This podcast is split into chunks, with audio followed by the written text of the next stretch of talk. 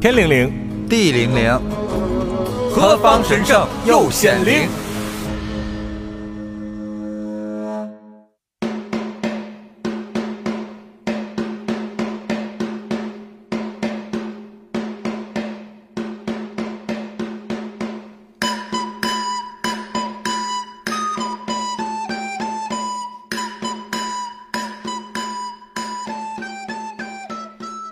Hello，大家好，我是夏荷。我是小辉小辉啊，啊。你总说你现在越来越忙碌，对吗？对呀，啊，尽管我也不知道你在忙啥，就嗯为生活奔波了。所 以每次当你说这忙那忙的时候，我就只能拉弓射一箭，说钱呢？啊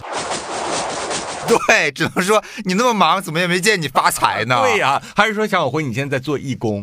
我并没有做义工。我跟你说，以前啊，我偶尔还会跟夏荷抱怨说：“哎呀，好忙呀，好累啊。”自从他给我射了那一箭之后，说你那么忙，怎么没发嗯不发 财？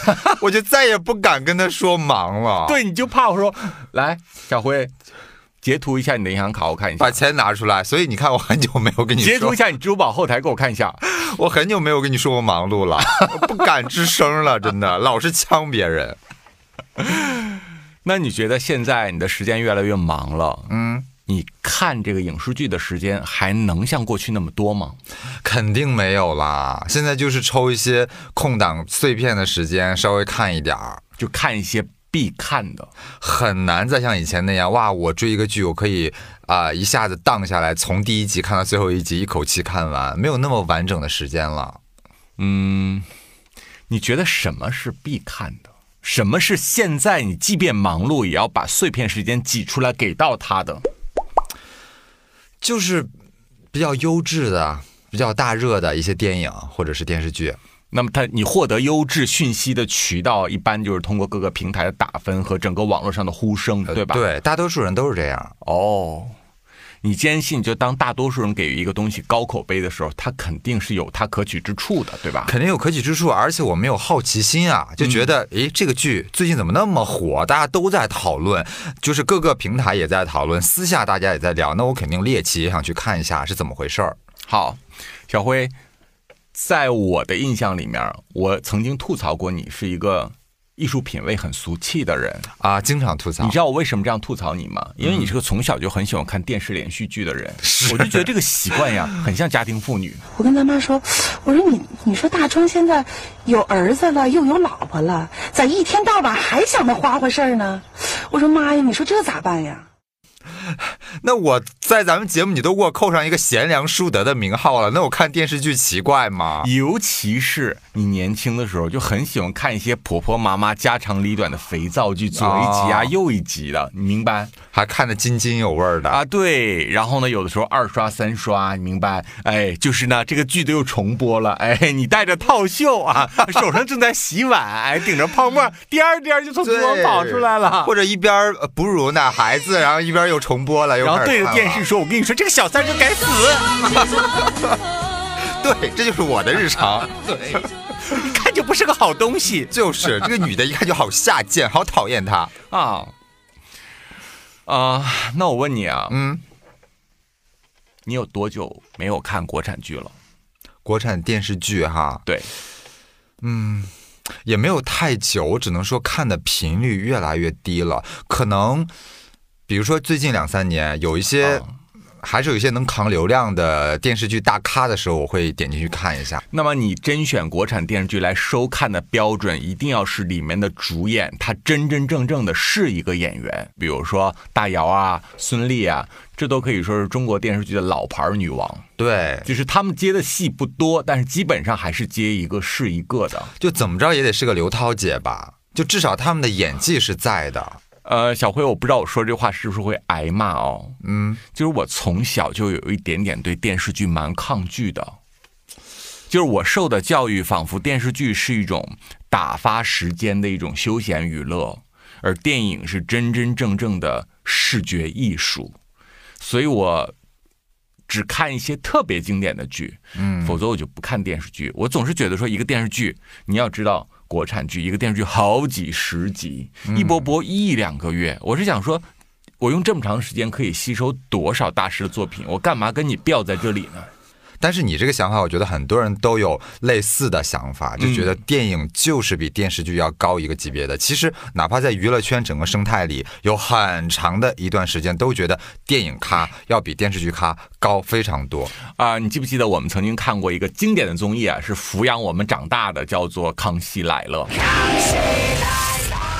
啊。我们今天这个节目之所以能够存在，其实弥漫着康熙的影子，咱们都是看康熙长大的，你不觉得吗？只要是咱们这一代人，八零后啊，就打开我们节目五分钟就知道，这俩人是喝康熙的奶水长大的。 对，是康 永哥 S 姐哺育了我啊，们。对对对对对对对，就甚至于很多嘉宾开玩笑那种自嘲也好，揶揄别人的梗，其实在我们的节目里是被充分的放大和体现的。因为他那个真的是进入我们的大脑和和骨血了，啊、那个综艺节目里面，我记得有一个非常经典的娱乐圈的这种啊、层级排序，嗯，是康永哥和 S 排出来的。他认为呢，电影明星就是 movie star、是在娱乐产业里面占有最高位置的金字塔尖上，对好像全世界也确实是这样子哈。啊，就是这个不是他们特有的排名了，确实大家都是这样想的。对，确实，电影巨星给这个人类所带来的影响力是任何一个娱乐种类都不能相提并论的。暂时而言，而且一嗯个明星他是拍电视剧出道的，还是说他一出来就是电影咖，给人的感觉也是完全不一样的。对。然后呢，第二个排序呢，康永哥是认为是歌坛的天王天后，哦世界各地的这些超级的这些啊、流行音乐巨星们。明白，那我觉得这个也合理合理。啊。排在第三位的话，他们排的是热播剧的演员。哦，就是他们的国民度很高，就这个剧还得红，不光只是电视剧，还得是热播呃剧。电视剧能做到国民度，确实是，呃，电影不能做到的。那当然了因为电影是有门槛的，而且电影不但有门槛，它还是有门票 的，对吗？电视剧下沉 啊，电视剧很吓人，每个家庭都会看电视啊。是的，但是呢，电视剧的生命周期是不能跟电影比的。哦，它的那个影响的长久度也没有办法比相比。如说今年有一部热播剧，那可能是暑期档的热播，那我们可能会在那个阶段都追这部剧，是你不觉得吗？暑期档的热播剧到秋季档的时候，大家就不怎么追了；到冬季档的时候，很多人忘记了；到明年开春的时候，大家觉得啊，去年过季了好好像好像他演过一个什么，哦，就不记得了。但是电影则不然。我就问你，三十年前的电影，比如说中国第五代电影大师们的作品，无论是《秋菊打官司》《霸王别姬》，包括更早的《红高粱》，那都是经典呀、你会发现，有因为历史的远去，他们就被人遗忘吗？直到今天，很多爱看电影的朋友还是会去观摩这些电影的。易谋导演啊，凯歌导演啊，包括王家卫导演啊，李安导演啊，啊关导演啊，等等等等，包括徐克导演商业片啊，你会发现他们的作品，不管远去了多久，都是任何一个历史时代的电影发烧友入门的必看作品。是，就是如果你想了解华语电影，你是必须要把他们作品捋一遍的，然后你才能往后看。而且往大里说，甚至可以称为时代的经典之作。而且这些作品大多数都进入了一些艺术院校的电影教程里面，哦作为一个范本去给后面的学生去解析这部电影创作的这种实力和优点、缺点。已经走进大学课程了，呃，我觉得这一点是电视剧不能比拟的，就是时间的永恒力。嗯尤其是肥皂剧，那是不可绝对不可能的。对，呃，电视剧的演员是，如果你两年没有热播剧，基本上有点小凉凉；如果你三年没有热播剧的话，大家会觉得说，哎，你已经不知道在几线开外了。如果你四年没有热播剧，大家以为你已经你退退休休了，你是不是隐退了？啊、对，大家会以为你隐退了，不干这行了。是那我举个例子啊，你觉得张曼玉小姐有多久没演戏了？张曼玉，哇，我我数不过来了，好多好多年了吧？就感觉快二十年了，对吗？对，你觉得张曼玉有因为二十年不演戏而咖位变低吗？并没有，就是她的地位一直还在，对吧就大家讲到张曼玉，还是觉得哦是一个国际影后呃很传奇的大明星，也是华语电影的一道闪光。是对啊，那比如嗯说，你觉得林青霞有多久没演戏了？白云飘呀那更久吧？快三十年了，对是吧？但是你并不会因为他三十年不演戏而感觉到哇，青霞姐不红嘞，她变小咖了，有吗？依然是电影巨星，而且你没发现，他们虽然几十年不演戏，嗯但是他们的作品，我们一代一代人还是会去看。而且他们虽然自己不出来，但是在我们现在很流行的各个社交平台，还是会反反复复把他们的一些经典作品剪辑出来，再重新输送出来。对，这就是电影的力量。所以我小的时候就特别沉迷于看电影，只有那种极其优质的电视剧，我才会去看一看。嗯，然后呢，我现在回想起来啊，我发现，即便是极其优质的国产剧、华语剧，你看一看，其实你也看了不老少，啊居然。哎呦，毕竟咱也活了几十年，人到对中年，咱活得久啊。一个不太爱看电视剧的人，只是把每一个时代的经典看一看，哇，我发现他攒了一大票。但小辉，我不知道啊，是我有时代滤镜，还是这个电视剧的产业怎么了？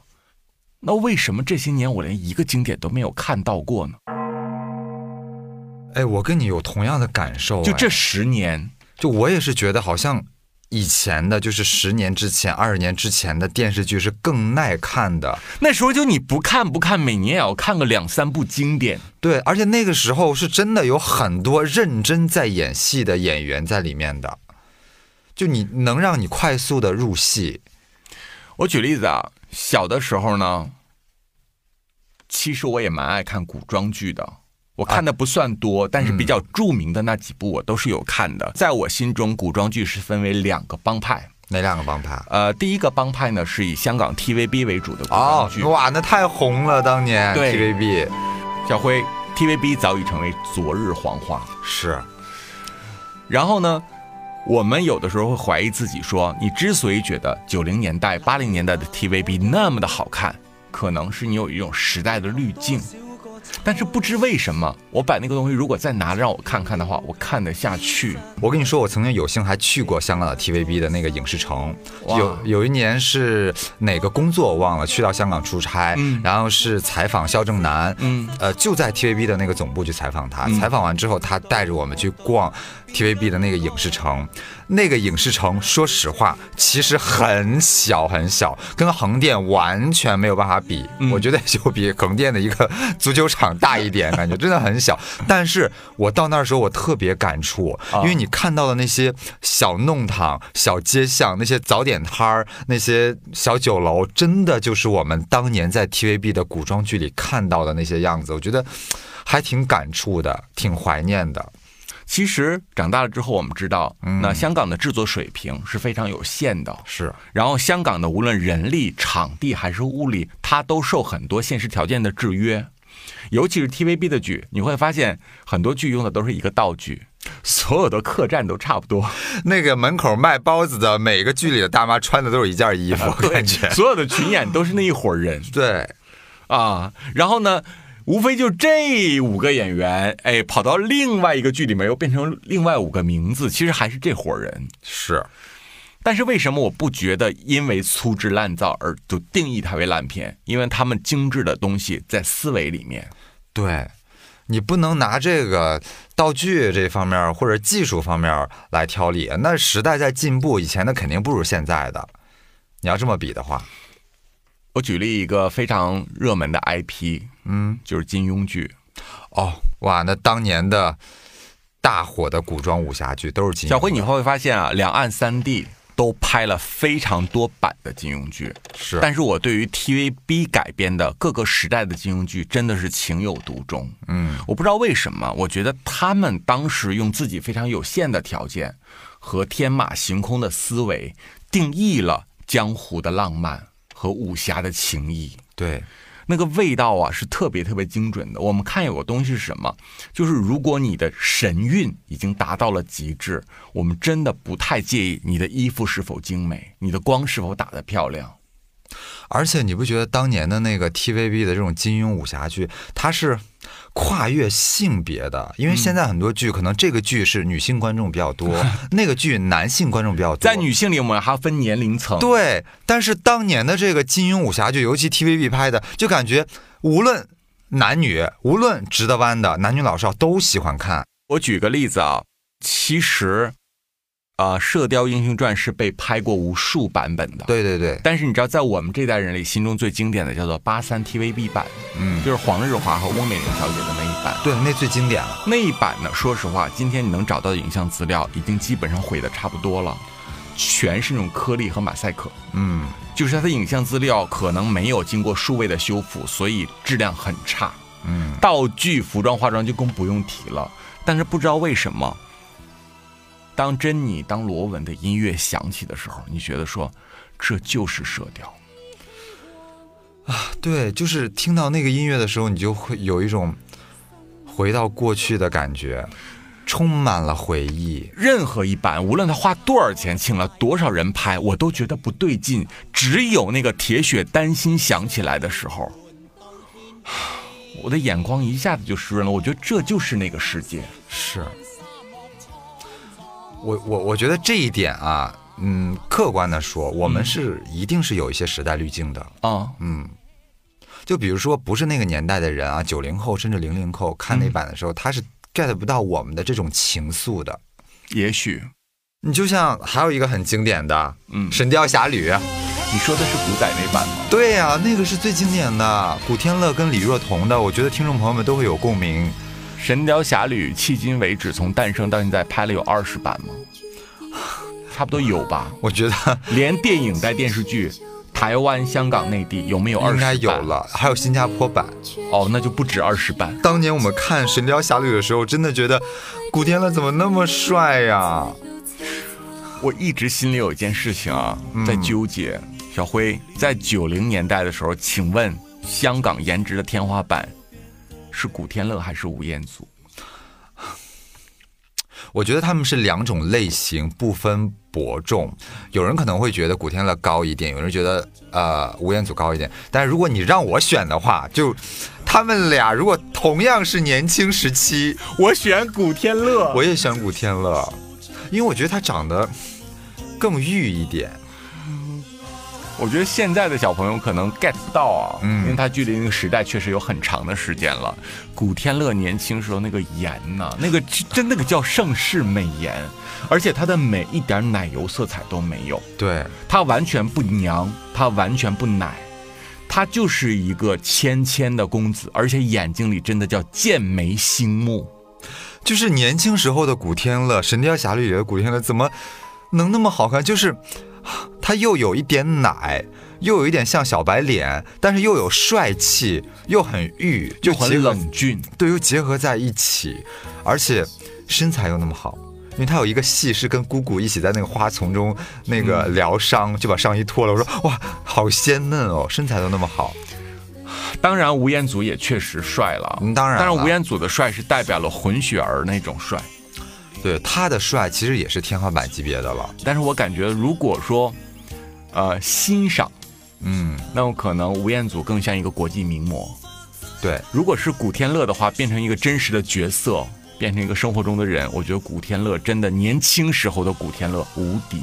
是，我们也别太厚此薄彼啊，我们也聊聊李若彤好吗？ 我每次聊什么 剧，就光盯着这个男主帅不帅，完全把女主扔在一 边，好像根本一点关系都没有。没办法了，我们的性取向导致的，这也不能怪我们，这都天生 的。Sorry，但是确实，在很多人的眼中，我看网上分享也是觉得，啊、小龙女的最高版本就是李若彤。，对，嗯，也是大家心中最经典的小龙女的形象，哦包括后面的比较呃有名的就是刘刘亦刘亦菲菲。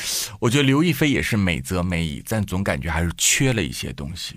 就是怎么讲呢？李若彤的这个姑姑，嗯，我觉得她既没有冷到让你感觉到说这个距离是不可接近的，她又不会像刘亦菲这种感觉到说，她的内心可能没有那么丰富，哦，她只是美矣。以前我们住在古墓，不见天日。原来满天星斗的景色是那么漂亮。如果龙儿你喜欢的话，我们可以每天晚上在这里欣赏天上的繁星。所以我是认为李若彤的这个版本是顶配，对而且也是迄今为止电视剧史上最完美的一对 CP。基本上算也算是公认的了，大家公认对的对这个没有太多的质疑。嗯黑谷的时候也有一部可以说是神演级的作品，叫《寻秦记》。哦，《寻秦记》也很经典了。我跟你说，《寻秦记》里面它有无限的迷人，就是他有一种什么呢？他那么帅，他自己不知道。哦，有一种帅而不自知的感觉。对，因为古天乐那么帅，但是古天乐演的角色的时候，他并没有感觉到说，呃，他他绝对没有露出过什么洋洋之类的表情，啊、他没有刻意耍帅，他的帅都是不经意间的。他是不经意间的，甚至有的时候他在《寻秦记》里面扮演的角色是有一点嬉皮笑脸的，但是你会觉得那一瞬间就很帅。谁能扭转运程？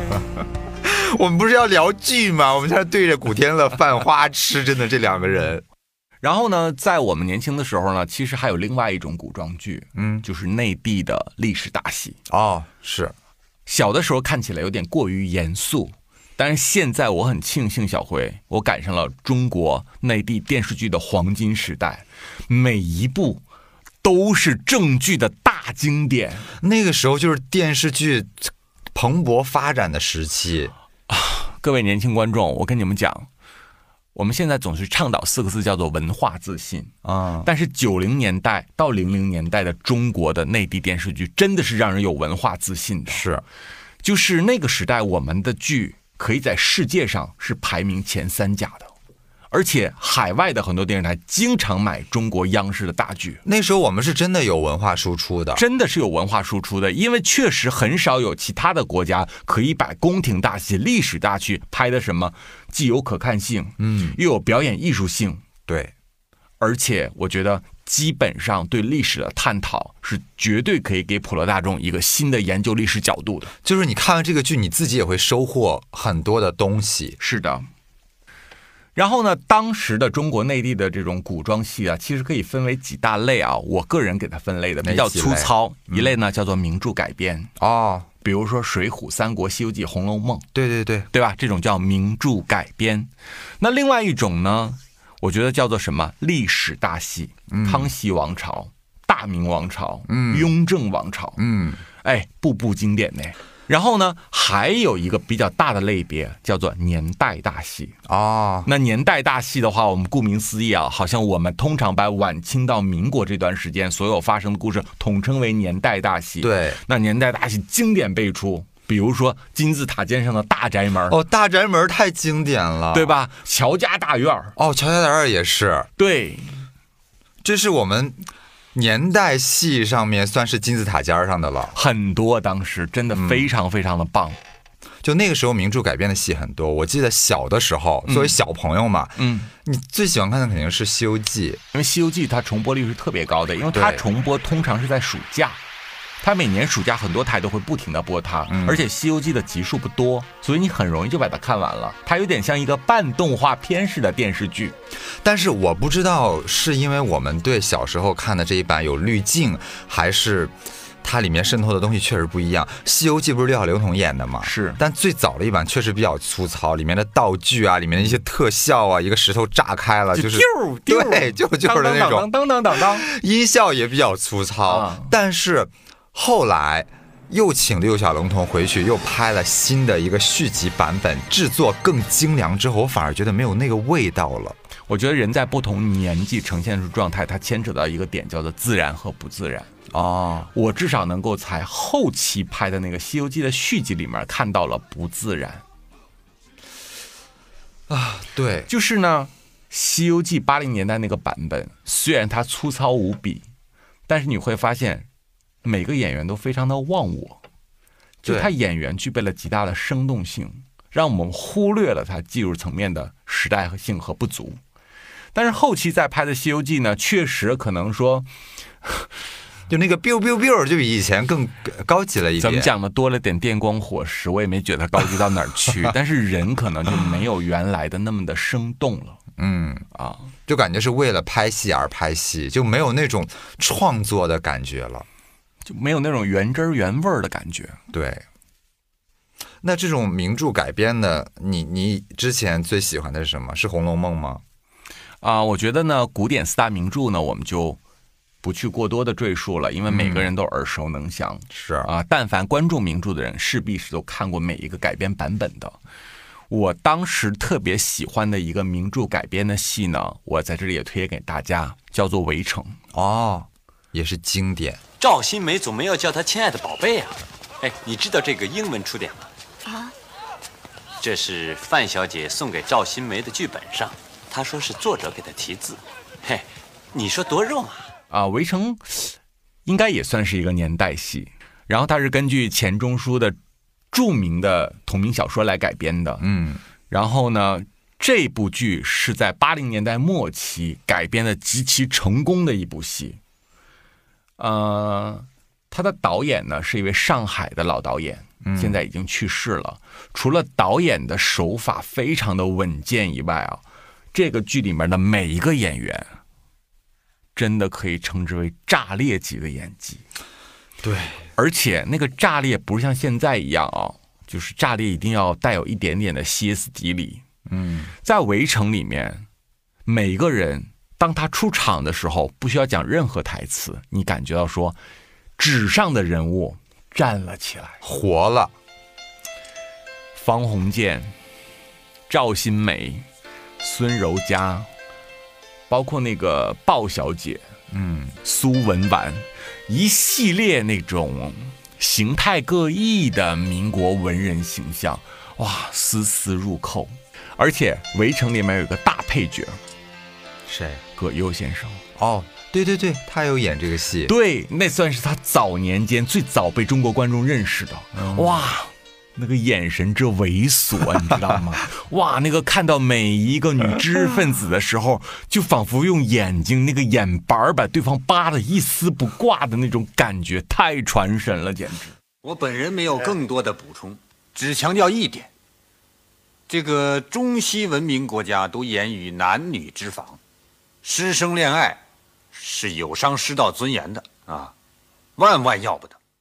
所以葛大爷年轻的时候给观众留下的印象，一直都是一个猥琐男。 但是那部戏真的论演技啊，无论是陈道明、英达，然后吕丽萍、嗯盖丽丽、葛优，呃，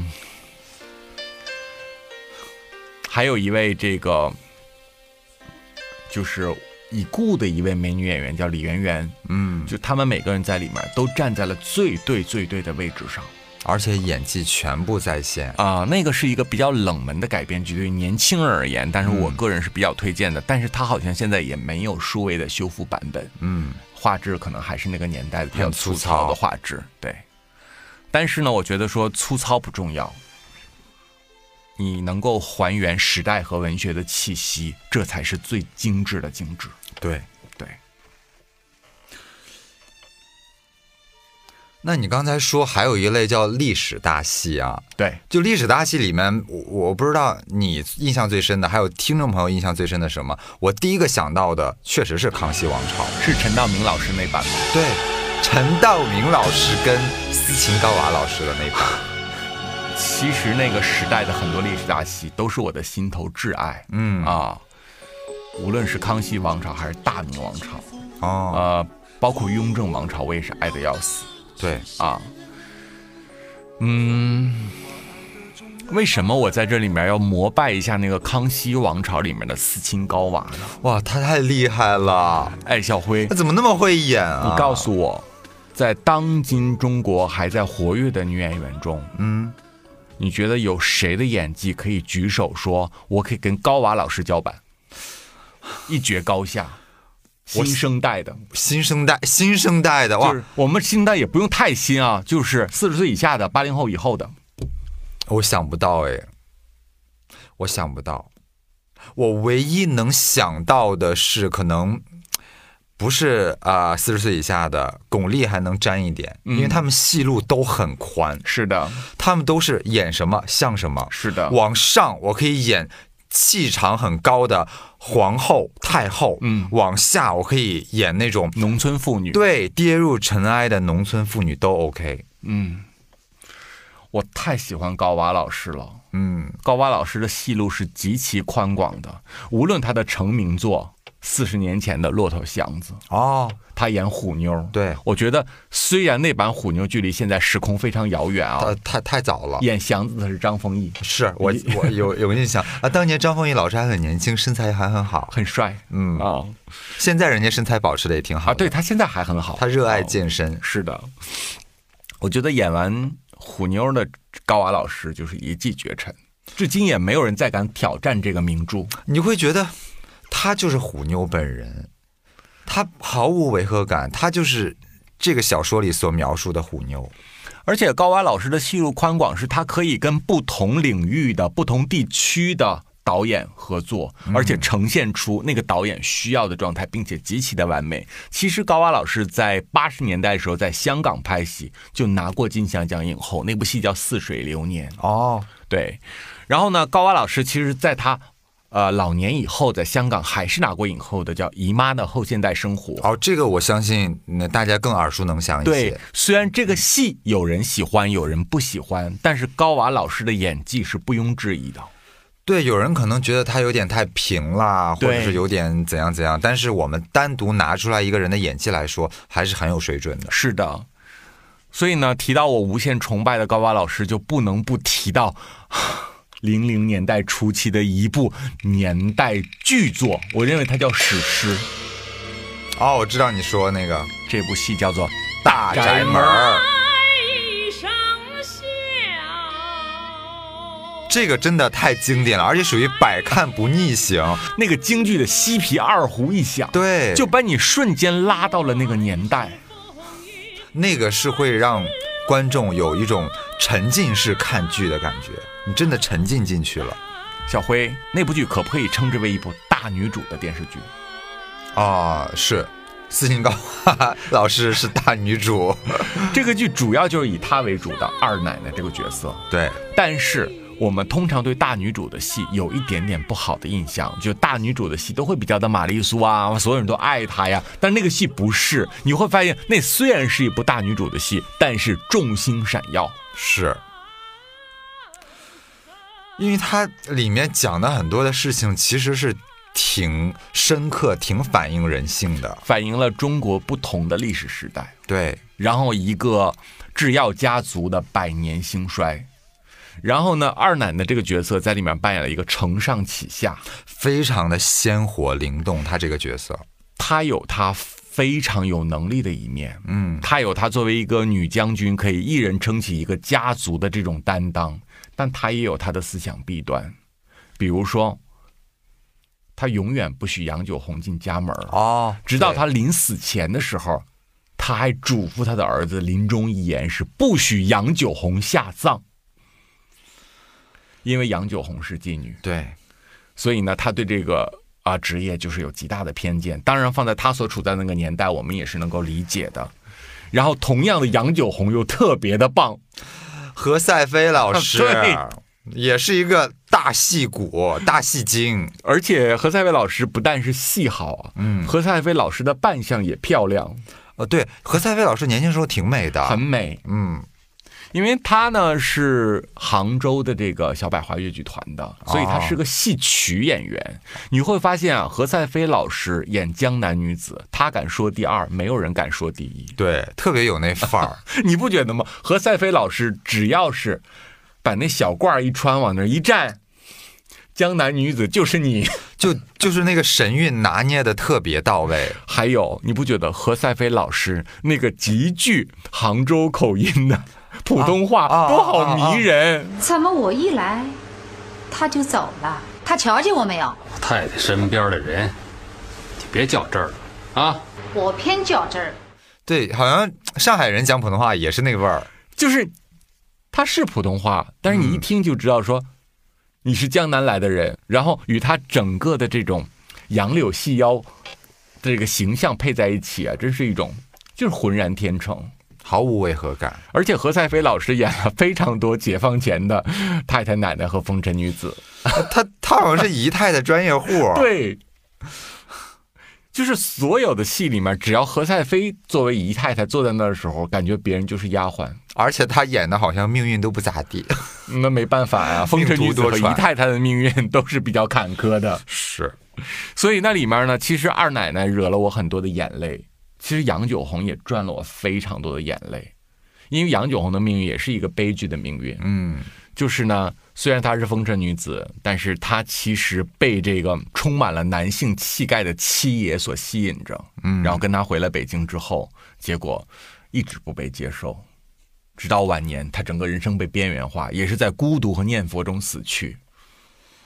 对，也是很凄惨的一生。是的，这部剧里面简直是众星闪耀，而且我还特别喜欢那个刘佩琦老师，哦，他演的那个人我也分不清他是个好人还是个坏人。就是有善有恶吧，对，很立体的一个人。很立体的一个人。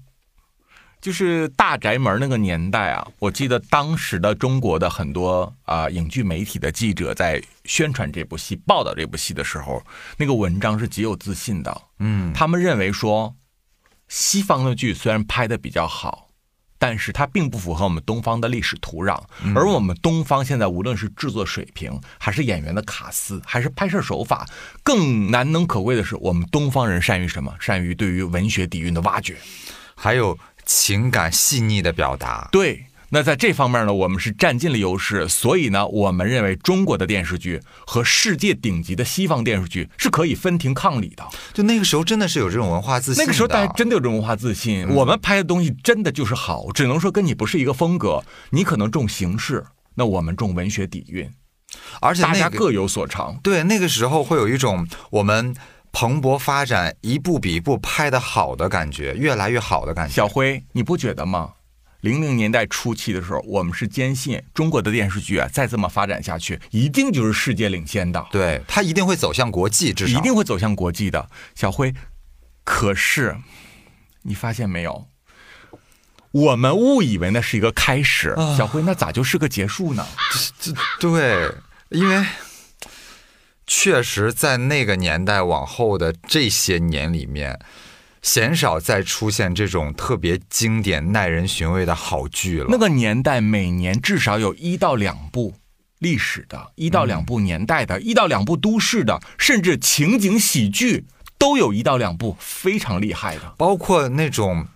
我我不知道怎么形容，就是比较写意的，像《大明宫词》这种，橘子红了，对哦对，也是非常非常耐看，而且就是这画面种很唯美，很讲究。清碧婉约的，带有一点莎士比亚台词色彩，是，然后也是我们独创的一种美学流派的。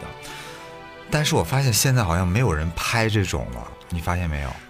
就是我们的基础那么的好，我们在那个二十年前就做到了世界可以说是排列前茅。嗯，为什么我们现在的国剧可以堕落成这个样子？堕落到什么程度？小辉，我说句难听话，除了那个剧主演的粉丝，谁还看那玩意儿啊？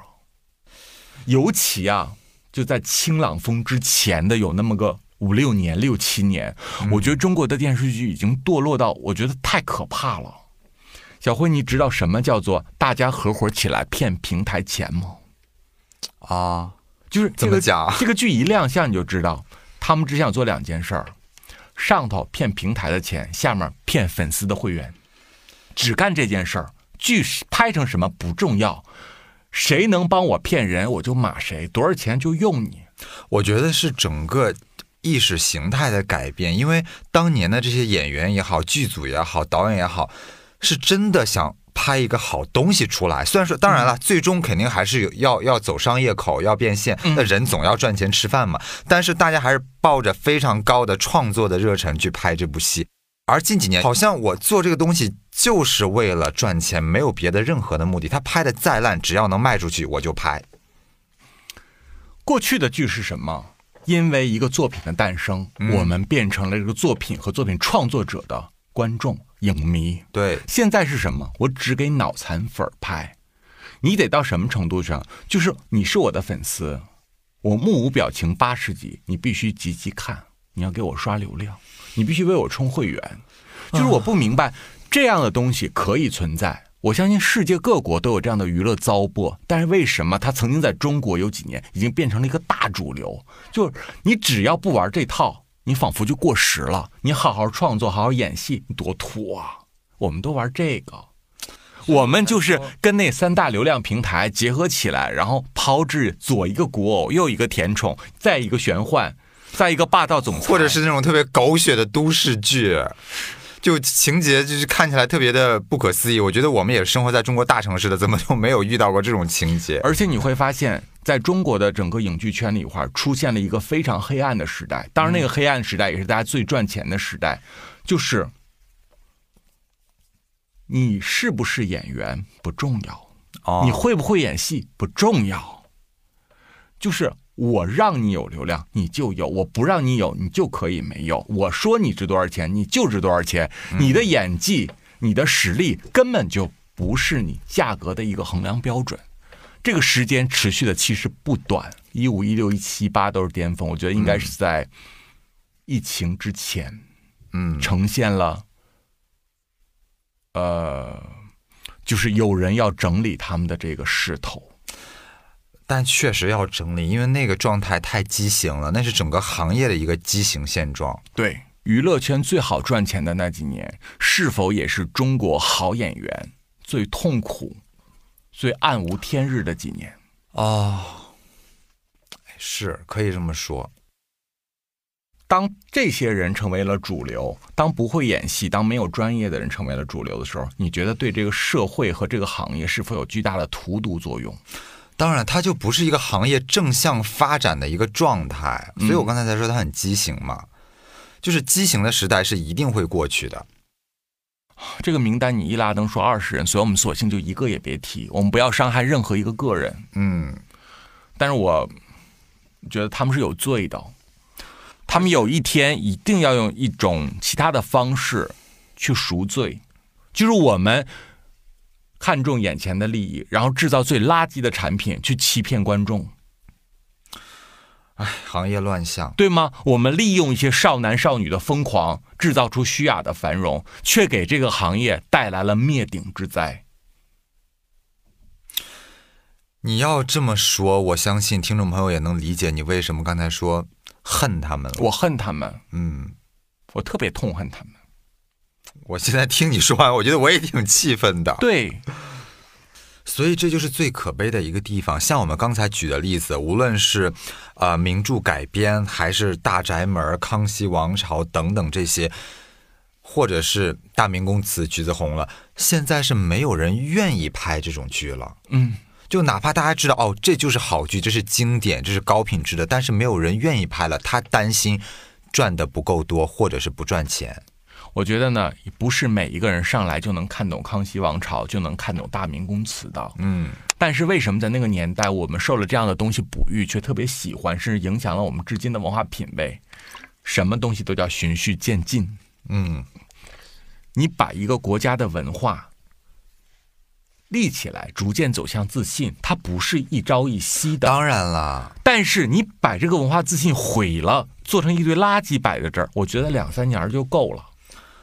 所以你知道吗？我们曾经打下了那么好的中国电视剧二十年的基础，却被后十年毁的真的是断壁残垣。我恨就恨在他们这一点。如果这个风气没有转变，我相信今天我们中国的国剧依然在世界上，我觉得至少是不输韩剧的。对，聊到韩剧，我们也是看着韩剧长大的一代，算是。是的，就我记得小的时候，中央八电视剧频道，嗯那动不动就播韩剧。经常放一些引进的电视剧。对，有我记得小时候，我妈就每天守着中央八看那个什么《人鱼小姐》，你记得吗？买什么书了？有带色的，借给我看看。没有什么带色的，女人看着书不会那么露骨的。那我更想看了。哦，《人鱼小姐》得有一百七十集吧？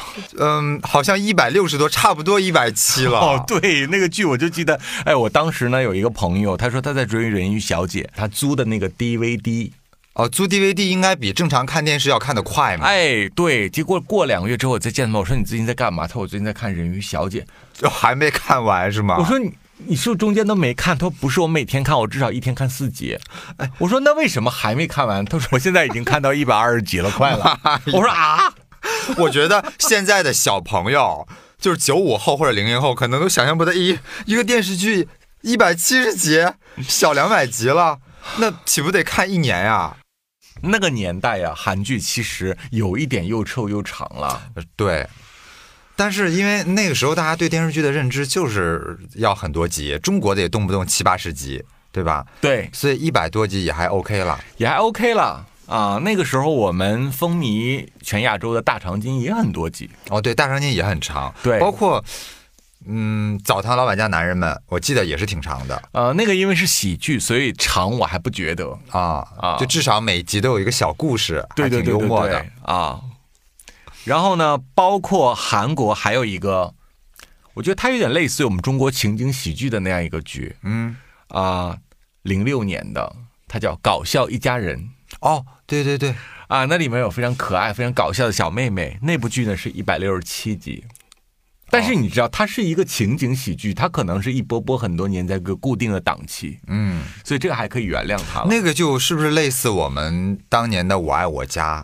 啊，对对，但是呢，我觉得韩剧呢，它经历了很多历史的发展阶段，嗯，我觉得至少啊，在十年前吧，不到哦十年，九、年前应该是，就是韩剧到了《来自星星的你》的时候，哦，星你啊，我觉得韩剧就进入了另一个时代。如果说早期的韩剧都是给一些婆婆妈妈、主妇阿姨看的，啊那么星你可能是把九零后的中国观众拉入到了韩剧的主阵营的一个重要的转类点作品。对，年轻人很喜欢，但是也有很多妈妈也很喜欢看这部剧。对，它比较通吃，跨的年龄段比较大。是的，这部剧之后呢，韩国剧好像进入了一个新的时代。新的时代就是它的整个的叙事构架嗯更利索了一些，然后它整个人物的装帧也更时髦了一些。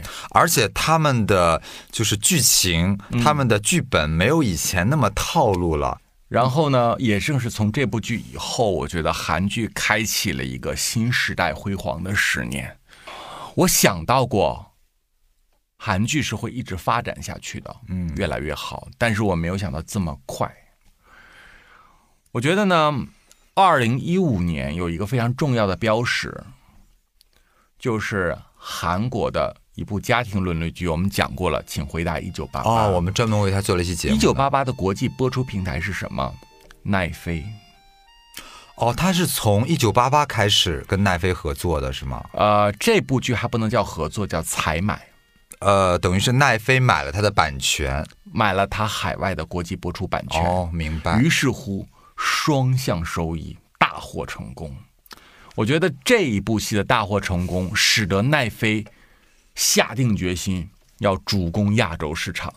对，当时一九八八的风真的是卷遍了全世界，是因的为当时我们看这部剧的时候，我个人的。看法是啊，我们跟韩国、好歹第一都是东方国家，嗯，再一个他演的八零年代刚好是我们成长的年代，所以我们看这部戏更触动，嗯更有感觉。但是后来我才听说啊，在网上看到他卖到的很多国家，比如像什么哈萨克斯坦之类的，也是热播，就是很多人都在追，都在看，所以它的渗透力好强哦。就是《请回答一九八八》，我觉得是一个韩剧新的分水岭。嗯，这个新的分水岭使韩剧彻底的走向了世界。然后呢，从那以后，我就可以说韩剧呢就像开了挂一样，就是韩剧你会发现在豆瓣上就出现了什么各种各样八分儿、九分儿，甚至接近于对十分的作品。分儿都巨高对，比如《秘密森林》的一部、二部，哦。对，包括《检察官外传》，嗯，啊。然后呢，我觉得包括我个人也是推崇备至的，叫做棒球大联盟哦，啊。这样一路发展下来呢，我觉得奈飞和韩国，尤其在这两三年，真的可以说叫做王炸。对，我觉得呢，就是无论每一年在奈飞上都有各种各样的炸款的韩剧，然后影响着整个亚洲。无论是去年的大卖的这个《恶之花嗯，》啊，让李准基获得了第二春，对，啊，还是流氓律师文森佐啊，包括金秀贤当兵之后的复出之作。啊是精神病没关系，对啊，也是奈飞出品的，那个很多人也有看对，尤其到了今年，我觉得今年有三部剧，这三部剧啊，有两部是九分以上。今年年初，奈飞推出了一个戏，《我是遗物整理师》，哦，然后今年下半年，奈飞又推出了《逃兵追缉令》。哦，我也有看《逃兵追缉令》接档的戏是什么？就是我们今天讲的《鱿鱼游戏》。对，哇，鱿鱼游戏最近太热了，太火了。嗯，小辉，《鱿鱼游戏》你已经看过了。看过了，而且我是在一口气十一期间一口气看完的、哦。我觉得有几个数据啊，我要给你和我们所有的听众朋友们科普一下。嗯，这几个数据呢，我说出来以后，其实是让大家还是有点没有想到会这么厉害。啊、呃，《鱿鱼游戏》这部戏呢，是今年的九月十七号，在一百九十个国家同步播出的。一百九。小辉，你算算世界有多少个国家？我我我没记错的话是两百多个吗？差不多啊，二百左右，二二百左右，那几乎就是席卷全世界了。一百九十个国家同步播出，而且我告诉你，在一百九十个国家同步播出，在九十个国家地区创造了播放量排名第一。妈耶，恐怖吗？恐怖。而且最难能可贵的是啊，他在一个国家完成了一个不可能完成的任务，这个国家叫做印度。什么任务？由于游戏在印度创造了收视率的排名第一。妈耶！你要知道，这个成绩就让所有的原创者都惊讶，甚至难以相信。小辉，我们知道啊。印度本身的文化产业就是蓬勃发展的，嗯，而且你知道，印度的影剧文化有它独有的一些偏好和忠诚，就宝莱坞嘛。对，印度有一句话叫什么？在印度所有上映的电影和电视剧，你不跳舞拿不了第一。对，最后都要给你舞一段。对，因为在印度所有的卖座电影，你会发现全是歌舞片。对。但是这部戏既不唱歌也不跳舞，居然在一个印度这么排外的国家里面给我拿下了第一名，这个太难得了，这我是真没想到。是的，小辉，一百九十个国家同步上映，这是什么概念？这就等于是全世界一起上映了，而且刚才不是说了吗？那一百九十个国家之外的国家 也会荡下来看。你看咱们国家没有上映，那大家应该也都看了。对呀、啊，天天上热搜好吗？我们哔哔哔哔哔还在给他做节目， 对,对，我们都没上映，我们还在这聊。 哎，所以你说这时代走得多快呀、啊！你说韩国真的就这么一个弹丸之地，嗯、你说他从早年的那些韩剧。甚至当年，其实他们电视剧水准有一段时间可能并不比我们强啊，不如我们，不如我们，因为他们没有大制作，对他们也没有那么多的名著可以去拍，他们也没有那么多的古装史可以去开发。对，但是就短短的这些年，你说它能发展到今天， 完全的走向国际。我们最辉煌的时候是两千年左右，对吗？差不多，那也就是韩国的影视剧刚刚解禁的时候。哦，他是九九年哦，就是我们处于巅峰时代的时候，他是个婴儿。嗯，在此之前，他的影视剧不太发达，他主要靠买进口片为主。呃，买香港的，对，嗯。所以呢，二十年的时间，韩剧不再是跟日剧分庭抗礼，韩剧也不需要再做什么东南亚地区的最好输出国。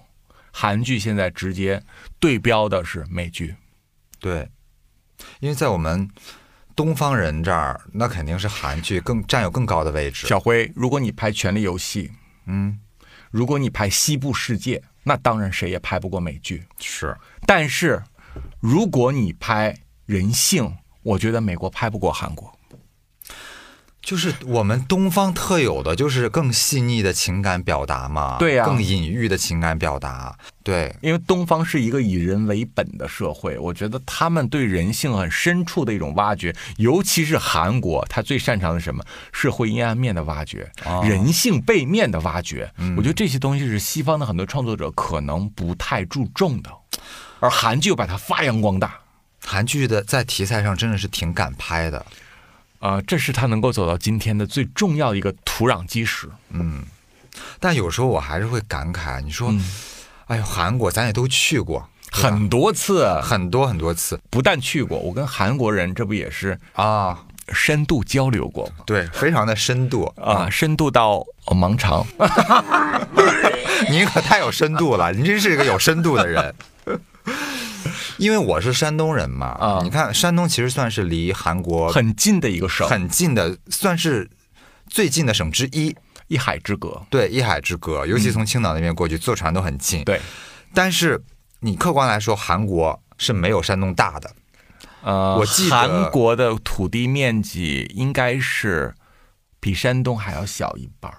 呃，小不到一半儿，就山东大概是它的一点五倍，哦，嗯，但是山东的人口是它的一倍，所以呢，就是这么一个，无论从各个方面来讲，我们都觉得不可思议的小地方，嗯，但是它现在的文化输出 可以跟西方的美国对打，可以影响全世界，而且它不输，居然，嗯，而且它动不动就赢，太可怕了。无论是在奥斯卡上，他披荆斩棘，对吗？嗯，在戛纳上，他也屡屡的入围，对吗？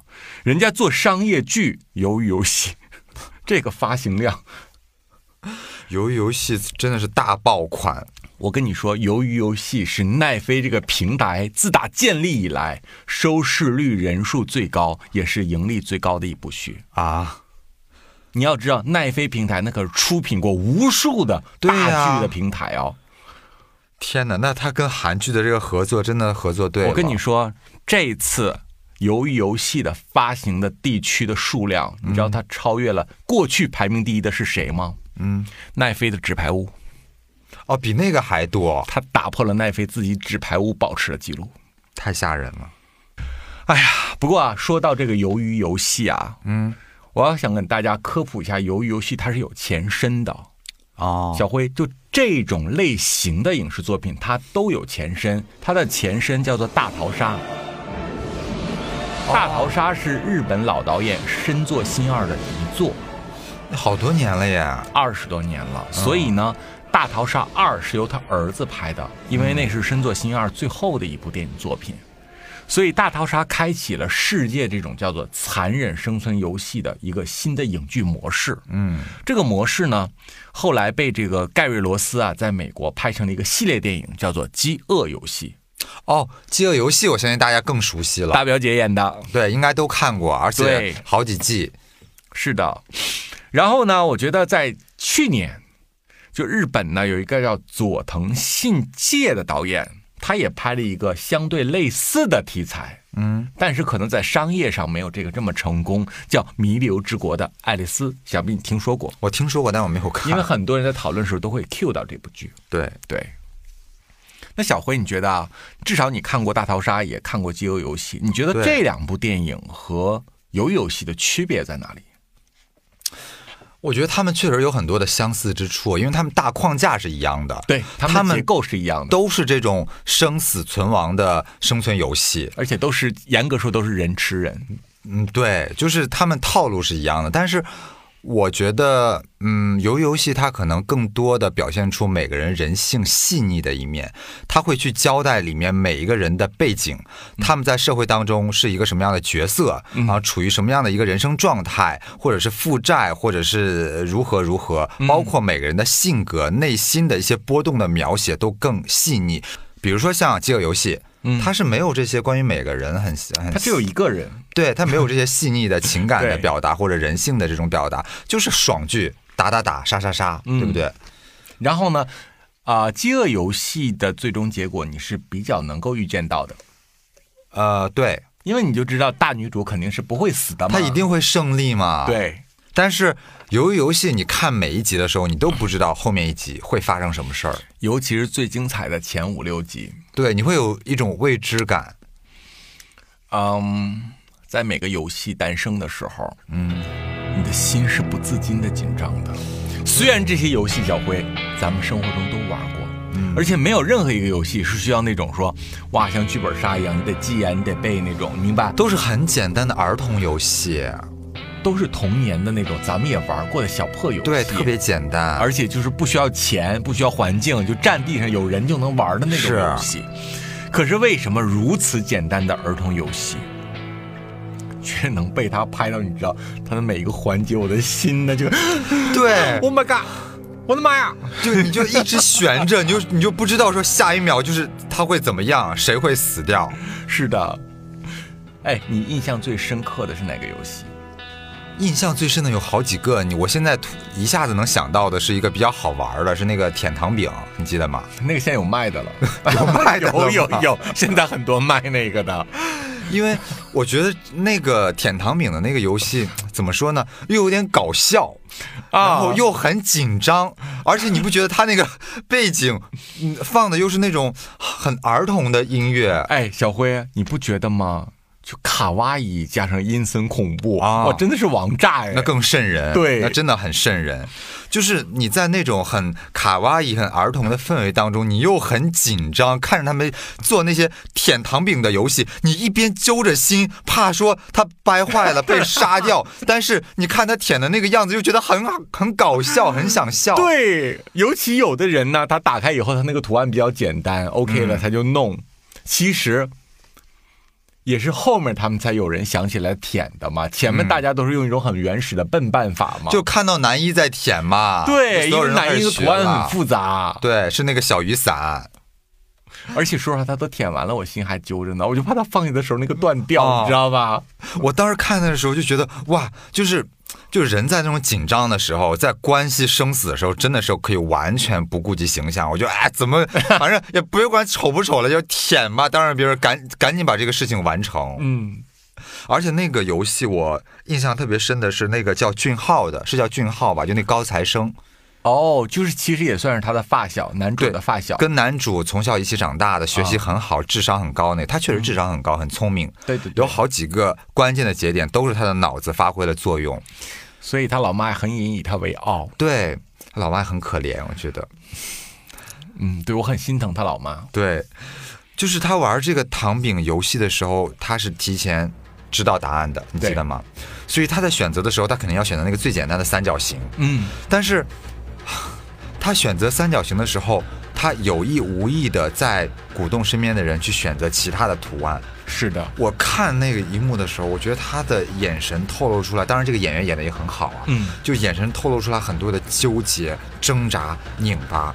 就一方面，他为了赢，他肯定希望越多人去选择那个难的游戏，他的赢的概率就越大。对，那死人更多嘛，对就他赢的几率更大。但一方面又觉得，好像他这样做会把别人害死，嗯他非常的纠结、拧巴。就那个是我印象很深刻的，我跟你说，嗯，你刚才聊到了卡哇伊这件事情，是很营能够营造恐怖气氛的，很瘆人，你不觉因得吗？为我看的日本的作品比较多啊，啊。我太了解这种卡哇伊，真是恐怖的顶级。而且本片第一个游戏，也就是最震撼人的那个游戏，就是卡哇伊那个大娃娃的一二三木头人哦，一二三的。噗噗噗噗噗噗哎那个娃娃的脸看着就很瘆得哦慌，你不觉得吗？可是那个娃娃如果单摆在那，你看着还好哎。就如果没有这个剧，没有这个代入感，如果这个娃还娃好，摆在了游乐园，你觉得会怎样？就还好，是不是这？可能是个正常的娃娃，但是娃娃就在这种剧情当中就显得更瘆人。那个娃娃，你知道洋溢着那种诡谲的笑脸，嗯，然后那个头转来转去，转来转去，尤其在那儿。然后，你知道第一个人倒下的时候，所有人还以为他在开玩笑，还让他起来，对吗？因为没有人觉得会想到这个游戏会杀人啊。你装什么装，嗯，结果发现他真的死了之后，后面就开始乱套，嗯，乱套以后，那个你不知道在哪儿来的那种定点扫射，啪啪啪啪，我就打苍蝇都没有打的那么脆过。对，哇，那一下真的杀了好像是将近一半儿的人。哎，小辉那场戏是不是你之前没有想到？对，你被是，你是不是有点被吓到了？就那一幕戏之前没有想到剧情是这样发展的。嗯，但是我也能就是体会那种慌乱感。如果是我的话，我肯定是那个乱跑乱叫的，哦，因为你真的完全出乎你意料之外，没有任何的准备。我们前两天和几个朋友玩了这个游戏，在自己家里面，啊、在他家的花园里面，我们就是大概七八个人自己组织，嗯，然后吃完饭之后就在院子里面玩这个游戏。你是忍不住，可能你真的会抖一下的，嗯，而且那个不动的标准到底是什么？有时候在拿捏，你知道吧？因为他得完全像死人一样不动，还是说你脚不动？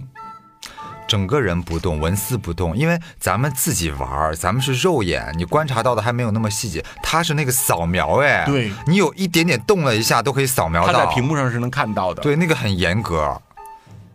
而且人在跑的时候，你一下子定点下来，你是很难一下子特别稳当的。对，所以那一块儿还是给我了一个最大的震撼。那我至今想起来也还是那一场戏最震惊。当然，那个娃娃现在已经变成了这部戏的一个标志，对好像被做成各种玩具了。很红的那个娃娃， 对。而且小辉，我们不能不佩服啊，他们的制作水准和想象力。因为你知道这部戏，它整个下来基本上都在搭景拍摄，啊，对，我很佩服他的美术置景师，他的空间感、他的氛围感、他的光照感，他不是走华丽的路线的，嗯他是走就是这个游戏这个环境最对，啊，对。他让你感觉这个恰到好处。如果让你设计，也设计不出来更好的。而且第一个游戏大家走出来的时候，我我第一眼以为大家到了户外，嗯，。因为又有蓝天，又有各种东西。后来一看，哇，全是假的，全是置景 对，就感觉人整个活在一个虚拟的这种世界里面，然后被操控着。那一幕的时候，就当我看见那个蓝天白云、草地都是那个背景板的时候，小辉，我甚至有时候会怀疑说，我们是否此刻也在一个游戏的牢笼之中？啊，我们的一切也是被设定的。但是我们此刻可能还没有意识到，嗯，可能极少数人顿悟了，意识到说人生不过一场戏，大多数人还在这个里面厮杀，并且执迷不悔。所以你看这种剧的好处就是，你如果真的看进去了，你是可以从中看到很多反映现实的问题的。而且呢，这部剧它涉及的人物非常的多，对，对吗？然后每一个人物都代表了一种不同的性格。嗯，除了那个我觉得一言难尽的男主角之外啊，我更关注一些其他的一些比赛选手的一些表情和人物性格。比如谁？小辉，如果我说我蛮关注韩美女的，哦你理？解吗？我理解，因为我也蛮关注他的。韩美女呢，就是那个长得不漂亮、一把年纪的疯婆子嗯，啊，也是唯一一个在本剧里面发生了性爱关系的女 性。唯一一个那个裸上身出镜的，是的， 但是他很鲜活，你不觉得吗？嗯，我不知道各位听众朋友怎么想啊。嗯我个人无法去判断韩美女到底是一个好人还是一个坏人。对，这就是我觉得他他容易引起咱们关注的地方。对，因为你像其他，比如那个黑帮的那个胖子，你觉得他就是个恶人。她就是一个单线条的恶人。，对你，比如说最后出现的那个，就是呃，把玻璃珠扔在地上的小女孩，年纪也不大，她可能就是一个单纯的少女，是的没有很多的。她就是一个，折翼天使。对，就他们都很单线条，但是这个韩美女她就是很立体。她很鲜活，她有她好的一面，有她恶的一面。她表现出来，她为了活下去，对这种强者的巴结、谄媚，以及对她认为比她弱的人的这种那个抵触，而且这位女演员啊演技是了得的，嗯你会发现她一登场的时候，你就知道这个女人不简单。哦虽然她并不漂亮，也不年轻，长了一双金鱼眼凸出来，感觉真的可以说很贼的一个相貌，对很贼很贼的一个相貌。然后呢，她很浪荡，嗯。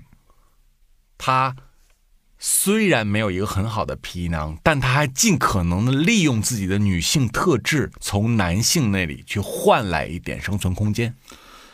对，但是一开始大家也是取笑他的，你对记得吗？听到他名字的时候，大家都说糟蹋了这个名字， 对，就好觉得你凭什么叫美女啊？好戳人哦。对。然后，当她被那个黑帮的那个坏人抛弃之后，我觉得她那种记仇，但是又来不及复仇，又得赶紧去巴结另一队的那个瞬间转换那个表情很妙哎，我觉得她是一个很复杂的人。然后我就很想研究她，甚至呢，我看完这个剧之后，我有一种好奇心，什么？嗯，韩美女为什么要来到这个营地？哦，她到底经历了什么？她是一位母亲吗？她结过婚吗？我也怀疑过。然后她一把年纪了，她到底经历了什么？因为韩美女身上，你知道散发着一种说老娘无所谓了。嗯，虽然她有的时候确实面目可憎啊，拜高踩低，但是她那种脸上露出老娘无所谓，我有什么可失去的？我就是一个死猪不怕开水烫的样子，你能把我怎样？对吗？我觉得这个让人对这个人物想深度的挖掘，挖掘他到底经历了什么，才走到今天这个状态，最终选择用命来到这样一个游戏的集中营里。他最开始跪地求饶，说要离开这个游戏的时候，他说自己家里有小孩儿，嗯他是一个妈妈，他回去要养孩子。但是后来越往后发展，我越觉得可能那是他撒的一个谎，对，嗯，因为他好像很善于去靠这些撒谎的技能来找到一个出口他的眼神告诉我，他不习惯说实话。啊。对，他撒谎撒到了，他已经觉得说实话不舒服。说实话无法生存，对，就是哪怕说他今天吃的是一颗土豆，你问他说吃了什么，他可能要说，我吃的是一个面包。其实这个谎有意义吗？没有意义，但是我就不撒谎，心难受。就不不敢把真实的自己表现出来，对就很强的防备心。那你觉得啊，这里面还有哪一些非主角的人是特别能激发你对人性的思考和好奇的呢？我最关注的就是刚才我说的那个俊浩，那个高材生，因为我觉得他也是那 种 Stop，小辉，嗯，你最关注他会不会是因为他在这里面相对的还有点人模人样？没有啦，真的我没有这个层我面真的是吗完全没有关注他的脸，我觉得他长得不帅。但是他也不丑，他长得一看就是个端端正正的人，你要矮子里头拔将军的，当然我不可能去喜欢那个黑道大哥啦。你也不可能喜欢男主角了。对，嗯，男主角的颧骨让你很想拿锤子敲一敲。男主角有点猥琐，嗯，嗯，但这个这个俊浩，因为我觉得他也属于那种你分不清他是善还是恶的人。是的，我觉得他原本应该是一个善面展示出来很多的人，但是经过一轮一轮的游戏，他的恶一点一点被激发出来。就从最开始的那个糖饼，他开始引导别人去选择难的图案，嗯，一直到最后，他可以直接把别人踹下去，就是他这个恶完全的展露了出来。而且像他这种从小就过于优秀，然后是家里的希望，家人以他为傲，但是他到后来又做生意失败，欠下了巨额的债务。所以他的这个当他心理还没有出场的时候，嗯，当那个警察跑到他妈妈的档口去，那一幕好哦，那一刻痛心我就啊很难过，因为你知道他妈妈呀，一辈子含辛茹苦做点小生意啊，很嗯不容易，风里来雨里去的。然后呢，就是把自己所有的希望都寄托在这个儿子身上，而且是逢人必讲我的儿子很有出息啊，我儿子学习很棒，然后我的儿子可能在美国，对吗？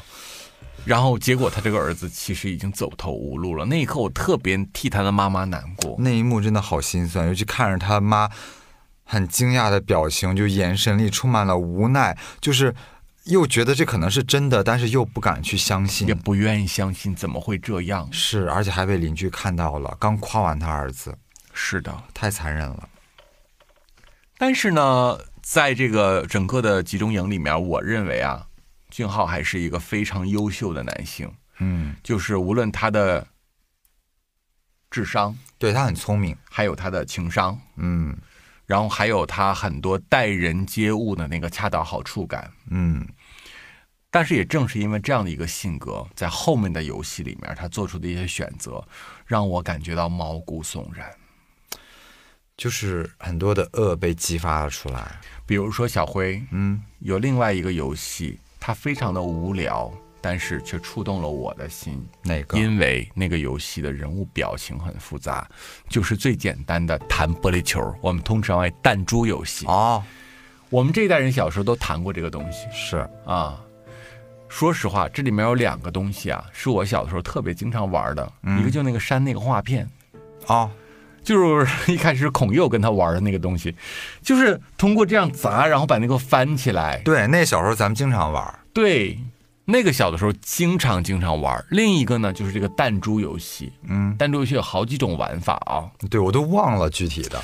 我只能说它是民间的这个呃穷孩子版的那个桌球啊。 然后呢，最让我震撼的是什么？你知道吗？就是他们所有的选择都是交好的人作为一组。哦，对，那个弹珠是你要选择一个跟你关系最他好的们在人选择的时候，他们不知道这个游戏是什么，所以都是咱俩关系好，咱俩一组，咱俩二关人系咱俩一组组，所有人都组成最亲密的二人组。而且我们从视觉上也能看到，基本上组成二人组的人有夫妻，嗯有朋友，嗯，然后嘖形形色色，我觉得都是很好的人，都是想说咱俩一起啊，就是一定要挑一个在场所有人里面跟我关系最近的，最好的都是最同甘共苦的人。，对。结果这个游戏是自相残杀，就两个只能活一个。嗯，我觉得这个弹珠游戏的本身意义并不是弹弹珠，是的，而是是自相考残杀验。如果真的面临生死的时候，如果真的只有最后一粒米的时候，如果真的面临巨额金钱的考验的时候，你还有朋友吗？你还有爱人吗？你还有长幼尊卑吗？哦你人还需要信誉吗？小辉，这个问题我觉得特别的引人思考。所以看完这段的时候，我就陷入了这种沉思。嗯，尤其是俊浩对那个巴勒斯坦的朋友，阿其里实平时真的很照顾那个阿里。对，而且阿里是那么一个，你知道吗？从第三世界来的，那么无知的一双大眼睛，然后断了两根手指，嗯，想打工赚钱，自己有一个一岁的孩子，他特别特别欣赏和信赖这位俊浩大哥，结果俊浩大哥居然给他挂了一脖子的石头，把他给骗了。所以当他打开那个包袋的时候，看见哦，原来我哥把我这个袋子里装的全是石头，不是弹珠的时候，那个眼睛眼泪就下来了之后，然后后面砰的一枪，那一刻我就在怀疑，小辉真的人在生死一线的时候，人还是人吗？人到底有多大的恶的潜能性还没有被激发出来？是否我们如果有一天走到了绝境的时候，其实也是那样子的？我觉得很多人他自己可能都想象不到，自己如果是把自己的恶激发出来，会做出什么样的事情。大家总是很正能量啊，很美好生活啊，在这种美好生活的氛围之下，那我空谈道德，那我们当然就是你好我好大家好，对吧？是的。但真的到有一天大家走上绝路的时候，没有几个人是能舍弃自己。你保所全受别到人的的人性教育，你所受到的礼仪教育，你头脑里所装着知识储备教育，这些东西还能起到作用吗？你的道德底线，我觉得也会消失。所以看完那个环节之后，当你面对你身边的爱人，当你面对你身边的朋友的时候，你是否感觉到说，其实人生是很自私的一场独行？啊，就是我说的通俗一点儿啊，就是老百姓经常说的，嗯两个人的关系啊，别摊事儿。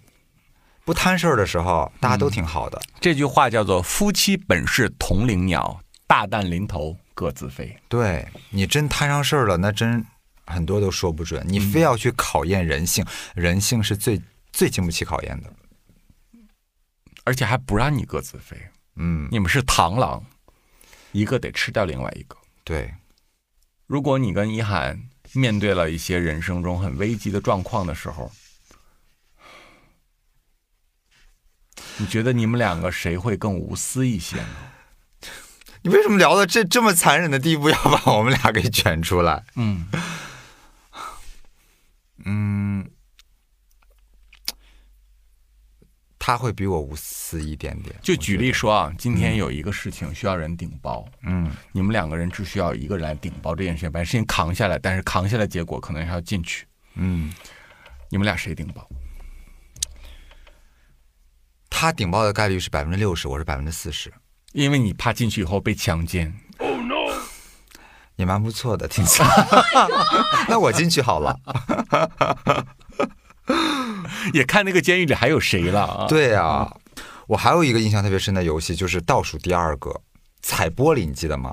那个是最精彩的一个游戏。对，那个就是要大一个场一个的景、过。豪华制作的一个游戏。那是我最揪心的一个游戏，嗯，因为你真的你踩不对，扑通一下就下去了。因为其他的游戏可能你担心的是，哇，会不会后面梆的一声，这个枪就把它崩掉了？对但那个游戏你担心的是，它一踩自己就掉下去摔死了。就是一脚天堂，一脚地狱，说的就是这个梯子。对，而且我觉得有时候其实人生也像那个玻璃桥一样啊你你你不知道前面这两个选择哪个是对的，哪个是错的。所以你需要前人的引路。对你，你如果是要做那个开拓者，你一脚踩不对，有可能你就粉身碎骨了。所以大部分的人都是跟着前人在走的，前人走走过的脚印，我就跟着他走，绝对没问题，是最保险的。嗯，但是那个里面我印象最深的一个场景，也是刚才我说的那个俊浩，就本来他是很善良、很有智慧、也很有情商的一个人，但是他到最后有一点破罐破摔的感觉，就我的恶已经激发出来，无所谓了。我觉得他没有到破罐破摔，我觉得最后他把那个在玻璃厂工作过的工人师傅，嗯直接推下去。你可以说他是个很果决的人，你也可嗯以说他变成了一个魔鬼，因为在那一刻你别无选择，在这样一个游戏里面，死人就像就像吃饭一样，一日三餐。就是家常便饭。你来参加这样一个血腥的生死游戏，你千万不要把生死看得那么的珍贵，那么的不容侵犯。如果你那样子的话，你就在外面的世界受穷好了，你不要进来玩这个游戏，因为这个游戏就是拿命在玩。但是我看到的是他的一个变化，他从一开始玩糖饼，他纠结。要不要让别人来选这个图案？到后来玩弹珠的时候，其实他交给阿里那包石子的时候，他内心是很也是很纠结的。到最后，他把人推下去，非常的决绝， 他就没有任何的犹豫的那种感觉在了。在这个桥上呢，我还有另一个比较印象深刻的，嗯，就是韩美女。哦，你知道啊，韩美女和那位流氓大哥，他们俩是搞过的，是他们是在整个游戏里面唯一两个尝试了禁果的男女，在卫生间里，画面极其的辣眼睛，女的不美，男的不帅。 我插一句，我真的当时我看到那儿的时候，我不理解为什么人在那种高压的情况下、生死存亡的情况下，还有这方面的想法，释放吧，也可能是嗯。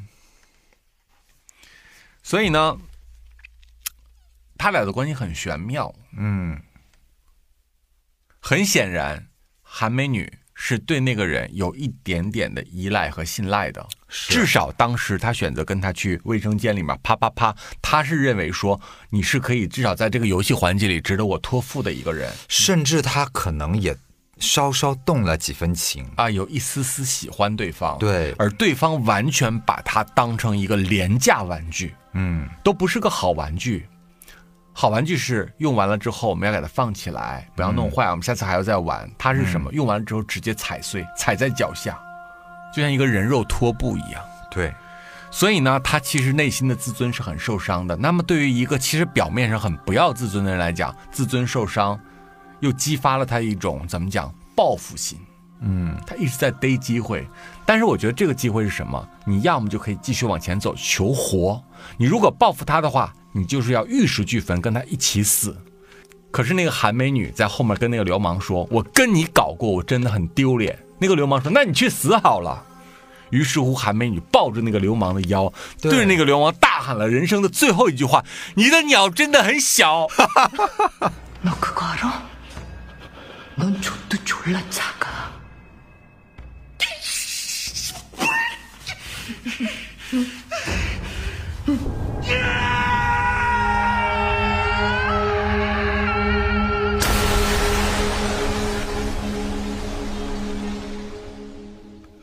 就是让这个男人在临死之前也要受一次屈辱。”对，然后抱着他，两个人咵一起就跳下去了，跟他一起死。我觉得这一秒钟韩美女还蛮壮烈的。对哦，你不觉得吗？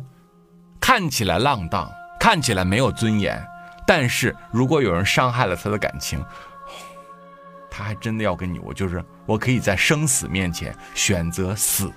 我跟你说，前面的他的那些表现，我一直都觉得他可能是演戏，为了生存。但是当他抱着这个大哥跳下去的时候，我才觉得他应该是动了几分真情的，是不然他不至于这样。是的，嗯。哎，我突然想到一个之前看到网上一个问题，就如果一个女人跟一个男人说两句话，这两句话哪个更能伤害到这个男人？一句话是“我从来没有爱过你”，一句话是“我跟你啪啪的时候从来没有高潮过。那我觉得第二句话可能更伤害男人，”为什么？因为呢，我觉得第一句话就是“我从没爱过你”，他可能更伤害的是女性，哦，因为女女性性我觉得她可能更在乎的是感情的专不专一。对更重感情。如果你从来没有爱过我的话，你其实等于是从一开始就愚弄了我，那我却付出了一片真心。嗯是男性一般不太走心，真的，他走心也是为了啪啪啪，他不走心还是为了啪啪啪，所以你就直接打击他的啪啪啪，听清楚了没 有？听明白了没有，姐妹们？你就直接攻击他的啪啪啪，你明白？那是对他最大的羞 辱因为和那伤是他害最。终的目的，你一定要对打他最终的那个硕果。跟韩美女学一下，分手的时候甩给她一句话：“你的鸟真的很小。 对，” 我觉得这句话会，她会记一辈子，造成心灵的创伤。，对，你一还有定要杀对着你伤的力前男友大喊一声：“我从来都没有感觉，我每次真的都是在演戏。”你每天扎我扎我扎的我好痛 苦。我这辈子到现在为止，每一次高潮都是靠自己。哎，你要这么说，这酒都醒了。我们都在教大家什么呀？这是对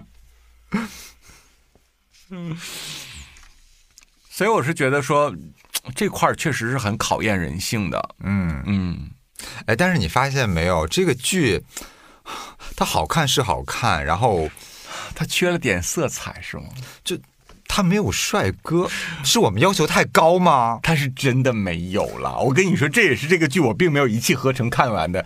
你特别能够理解为什么《逃兵追击令》我一口气看完。啊，那男主就是帅 哥呀。那我好歹有那个丁海寅勾我，对吗？。对，那你也知道我为什么说，无论是 Taxi 也好，还是那个遗物整理师也好，我都能一口气看完，因为李帝勋呐，啊你，不觉得李帝勋也是一个让你很想跟他上床的人吗？而且越看越顺眼那种。越看越想舔 他。舔糖饼 吧，我们还是。 但这个剧里有帅哥吗？ Ladies and gentlemen，我仔细的找了一找，我找了一个啊，谁呀这一开始我真的不觉得他帅，但是你知道吗？就那个警察哦那混个进来的那个卧底，哦，潜潜入进来的那个警察，因为他本来也没有露过面嘛，他不都戴个黑面罩嘛。嗯，但是呢，他露出一个眼睛的时候，那个鬼佬就说：“你的眼睛真漂亮。”嗯，然后就要撩他，然后他就握着鬼佬的手说：“请你带我一去一个只有两人的地方。”嗯，那个死 gay。然后结果那鬼佬不就把他带到了后面的 VIP 室吗？嗯，摘掉他面罩那一瞬间，我觉得说他算是剧里的帅气了。那个演员叫做魏化俊，哦，我之前不知道他是谁，然后他在本片刚出场的时候，我觉得他不好看，我觉得他五官长得太粗犷了。就一般人吧，就是大鼻子、大嘴、大眼，反正就是很一般。但是不知道为什么，他被老外撩的那一刻，你是否觉得他有三分帅气？对，就是就被挑逗的那一刻，感觉嗯，还还是有点小迷人的。当我们刚刚看到他的三分帅气的时候，我们就要看到一个三百多斤的大裸体，跟个老绵羊一样。那个老外太夸张了，我真的这这太吓人了。那个衣服脱掉之后，满身的横肉，所以你觉得那个小警察算里面的一个帅哥？我觉得就这就就是这个警察还有三分姿色了吧。哎，你没发现吗？咱们看剧的时候，总是习惯在里面挑一个相对来说最好看的。你觉得这个警察在里面是最帅的，也有一个原因是因为没有比他更帅的了。啊，对呀、这叫孤岛效应嘛，就跟我们上学的时候，在任何一个宿舍里，哪怕这个宿舍真的匮乏的一塌糊涂，真的没有帅哥，我们也会从八个丑八怪里面找一个相对五官还比较顺畅的，然后觉得说，嗯。可以跟他好点。我们连一个客串的警察都有讲到，我们却没有去讲讲本片的大男主，就男一号程其勋，也就是对李正宰的扮演。对，小辉，你跟我讲讲你对他有什么感受？我真的很不喜欢他，真的就是我我为什么我刚才说俊浩也好，韩美女也好，我觉得他们是很鲜活的、活生生的人，他们表现出来很多的真实的人性的一面，不管是善也好，恶也好，它很真实、很立体。